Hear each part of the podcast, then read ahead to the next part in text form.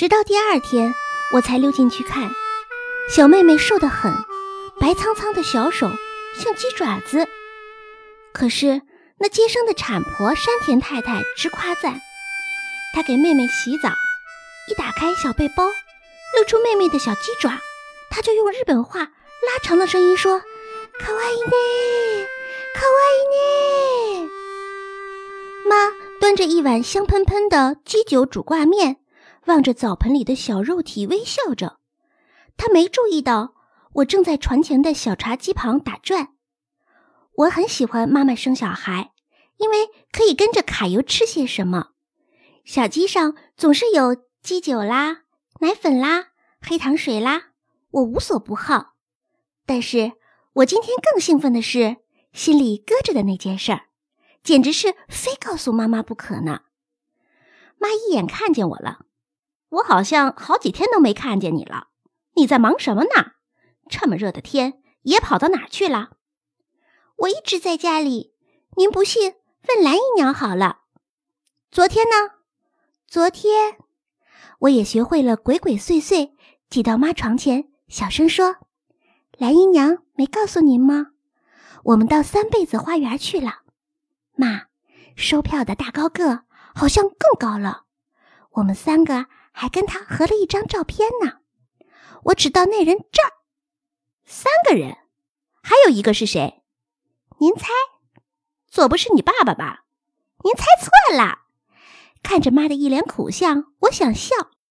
我不慌不忙，学着蓝姨娘，用手掌从脸上往下一抹，然后用手指弯成两个圈，往眼睛上一比。我说：“No，就是这个人啊。”妈皱起眉头，在猜，这是谁？难道，难道是，是德仙叔？我得意的摇晃着身体，并且拍拍我的新妹妹的小背包。真的，妈的苦笑没了，又换了一副吉相。到底是怎么回事？你说，从头说。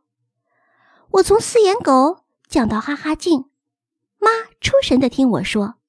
他怀中的瘦鸡妹妹早就睡着了，他还在摇。都是你一个人捣的鬼。妈好像责备我，可是她笑得那么好看。妈，我有好大的委屈。你那天还叫爸揍我呢。对了，这些事儿你爸知道不？要告诉他吗？这样也好。妈没理我，她低头呆想什么，微笑着自言自语说。然后他又好像想起了什么，抬起头对我说：“那天你说要买什么来着？呃，一副滚铁环，一双皮鞋。现在我还要加订一整年的儿童世界。”我毫不迟疑的提出了我自己的条件。爸正在院子里浇花，这是他每天的功课。下班回家后，他换了衣服，总要到花池子、花盆前摆弄好一阵子。那几盆石榴，春天爸给施了肥，满院子麻扎臭味儿。到五月，火红的花朵开了。现在中秋了，肥硕的大石榴都咧开了嘴向爸笑。但是今天爸并不高兴，他站在花前发呆。我看爸瘦瘦高高，穿着白纺绸裤褂的身子晃晃荡荡的，显得格外寂寞。他从来没有这样过。宋妈正在开饭，她一趟趟的往饭厅里运碗、运碟儿。今天的菜很丰富，是给德仙叔和蓝姨娘送行。我正在屋里写最后的大字。今年暑假过得很快乐，很新奇。可是暑假作业全丢下没做。这个暑假没有人管我了。蓝姨娘最初还催我写九宫格。后来他只顾得看那傀儡家庭了，就懒得理我的功课了。九宫格里填满了我潦草的墨迹，一张又一张。我不像是在写字，比鬼画符还难看。我从窗子正看到爸的白色背影，不由得停下了笔。不知怎么，心里觉得很对不起爸。我很纳闷儿，德仙叔和蓝姨娘。是怎么跟爸提起他们要一起走的事儿的呢？我昨天晚上要睡觉时一进屋，只听爸对妈说：“我怎么一点都不知道？”我不知道爸说的是什么事，所以起初没有注意，一边换衣服一边想我自己的事。还有两天就开学了，明天可该把大字补写出来了。可是，一张九个字，十张九十个字，四十张三百六十个字啊，让我怎么赶呀？还是求求蓝姨娘给帮帮忙吧。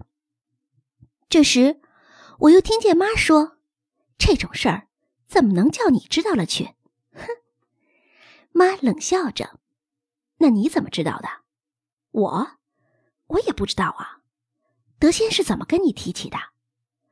他先是说这些日子风声又紧了，他必得离开北京，他打算先到天津看看，再坐船到上海去。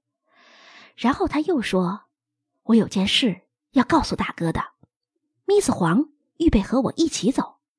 我这时才明白是讲的什么事儿，好奇的仔细听下去。哼，你听德先讲了。还不吃一惊？妈说：“惊什么呀？”爸不服气，不过是出乎意料罢了。你真是一点也不知道，一点都没看出来。我从哪知道呢？妈简直瞎说。停了一下，妈又说：“平时倒也仿佛看出有那么点意思。那你为什么不跟我说？哟，跟你说，难道你还能拦住人家不成？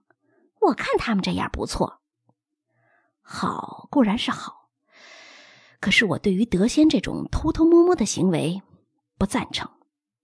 妈听了，从鼻子里笑了一声，回头看见了我就骂我：“小孩子听什么？还不去睡觉？”爸坐在那儿，两腿交叠着，不住的晃。我真想上前告诉他，在三辈子花园门口合影的事儿，德仙叔还在上面提了字。说相逢何必曾相识，蓝姨娘给我讲了好几遍呢。可是我怕说出来，爸会骂我、打我。我默默地爬上床，躺下去，又听妈说：“他们决定明天就走吗？那总得烧几样像样的菜送送他们吧。随你便吧。”我倒没听到什么，心里只觉得舍不得蓝姨娘，眼睛勉强睁开。又闭上，梦里还在写大字。蓝姨娘按着我的右肩头，又仿佛是在逛灯的那晚上。我想举笔写字，他按得紧，抬不起手，怎么也写不成。可是现在我正一张又一张的写，终于在晚饭前写完了。我带着一嘴的黑胡子和黑手印儿上了饭桌。蓝姨娘先笑了。哈，你大字儿倒刷好啦！我今天挨着蓝姨娘坐，心中总觉得依依不舍。妈直让酒，向蓝姨娘和德仙叔说：“你们俩一路顺风。”爸不用人让，把自己灌得脸红红的，头上的青筋一条条像蚯蚓一样暴露着。他举着酒杯，伸出头，一直到蓝姨娘的脸前。蓝姨娘。直朝后面躲，嘴里说：“林先生，您别再喝了，可喝了不少了。”爸忽然又直起身子来，做出老大哥的神气，最言最语地说：“我这个人最肯帮朋友的忙，最喜欢成全朋友，是不是？德馨啊，你可得好好待她呀，她就像我自家的妹子一样啊。”爸。又转过头来向蓝姨娘说：“要是他待你不好，你尽管回我这里来。”蓝姨娘娇羞的笑着，就仿佛她是十八岁的大姑娘刚出嫁。宋妈在旁边伺候，也笑眯着，用很新鲜的眼光看蓝姨娘，同时又把洒了双妹花露水的毛巾一回又一回的送给爸爸擦脸。马车早就叫来，停在大门口了。我们是全家大小在门口送行的，连刚满月的小妹妹都抱出大门口见风了。